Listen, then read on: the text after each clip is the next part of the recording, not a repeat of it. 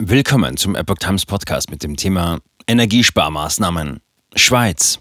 Heizen über 19 Grad als Offizialdelikt. Haftstrafe bis zu drei Jahren. Ein Artikel von Reinhard Werner vom 7. September 2022. In der Schweiz hat das Wirtschaftsdepartement eine Verordnung zum Landesversorgungsgesetz vorgelegt. Diese sieht im Fall eines Erdgasversorgungsmangels weitreichende Sparmaßnahmen vor. Verstöße gelten dabei nicht nur als Ordnungswidrigkeit, sondern als Straftatbestand. Muss ein Hausbesitzer, der seinen Thermostat auf 20 einstellt, künftig in der Schweiz mit einer Haftstrafe und einem Eintrag in das polizeiliche Führungszeugnis rechnen? Eine vom Wirtschaftsdepartement WBF der Eidgenossenschaft vorgelegte Verordnung will jedenfalls Gfrölis, schweizerdeutscher Ausdruck für Frostbeulen, den Kampf ansagen und das Heizen in mit Gas versorgten Gebäuden auf 19 Grad begrenzen.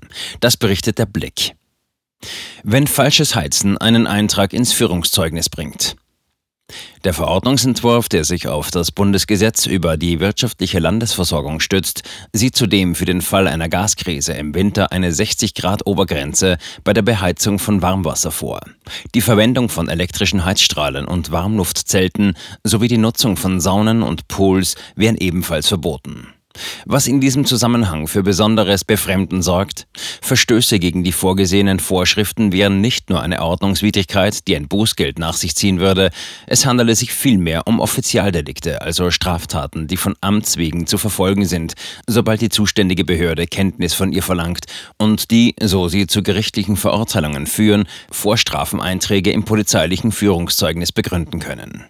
Dies bestätigt auch WBF-Sprecher Markus Spörndli, der im Blick äußert, Verstöße gegen das Landesversorgungsgesetz sind stets Vergehen oder punktuell sogar Verbrechen und sind von Amtes wegen durch die Kantone zu verfolgen. Das Gesetz bietet demnach keine Basis für Ordnungsbußen. Schweizer Kantone können Bedenken und Änderungsvorschläge äußern. Bis zum 22. September haben die Kantone Zeit, Bedenken zu äußern und Abänderungsvorschläge zu bringen. Tritt der Verordnungsentwurf hingegen in seiner derzeitigen Form in Kraft, würde ein vorsätzlicher Verstoß gegen die Sparvorgaben mit einer Haftstrafe bis zu drei Jahren oder einer Geldstrafe geahndet, wobei die 19 Grad Obergrenze selbstredend auch für das Beheizen von Justizvollzugsanstalten gilt. Selbst fahrlässige Verstöße müssten von der Staatsanwaltschaft verfolgt und im Fall einer Anklage vor Gericht verhandelt werden. In diesem Fall müsste der Delinquent mit einer Geldstrafe von bis zu 180 Tagessätzen rechnen. Die Anzahl der Tagessätze würde sich nach dem Grad des Verschuldens bestimmen und deren Höhe nach den wirtschaftlichen Verhältnissen. Spörndli verweist auf Erfahrungswerte, wonach diese bei mindestens 30 und maximal 3000 Franken lägen. Neben der geplanten Verordnung nach dem Landesversorgungsgesetz würde insbesondere für Unternehmen zusätzlich auch die Kontingentierungsverordnung gelten, die den gleichen Strafbestimmungen unterliegt.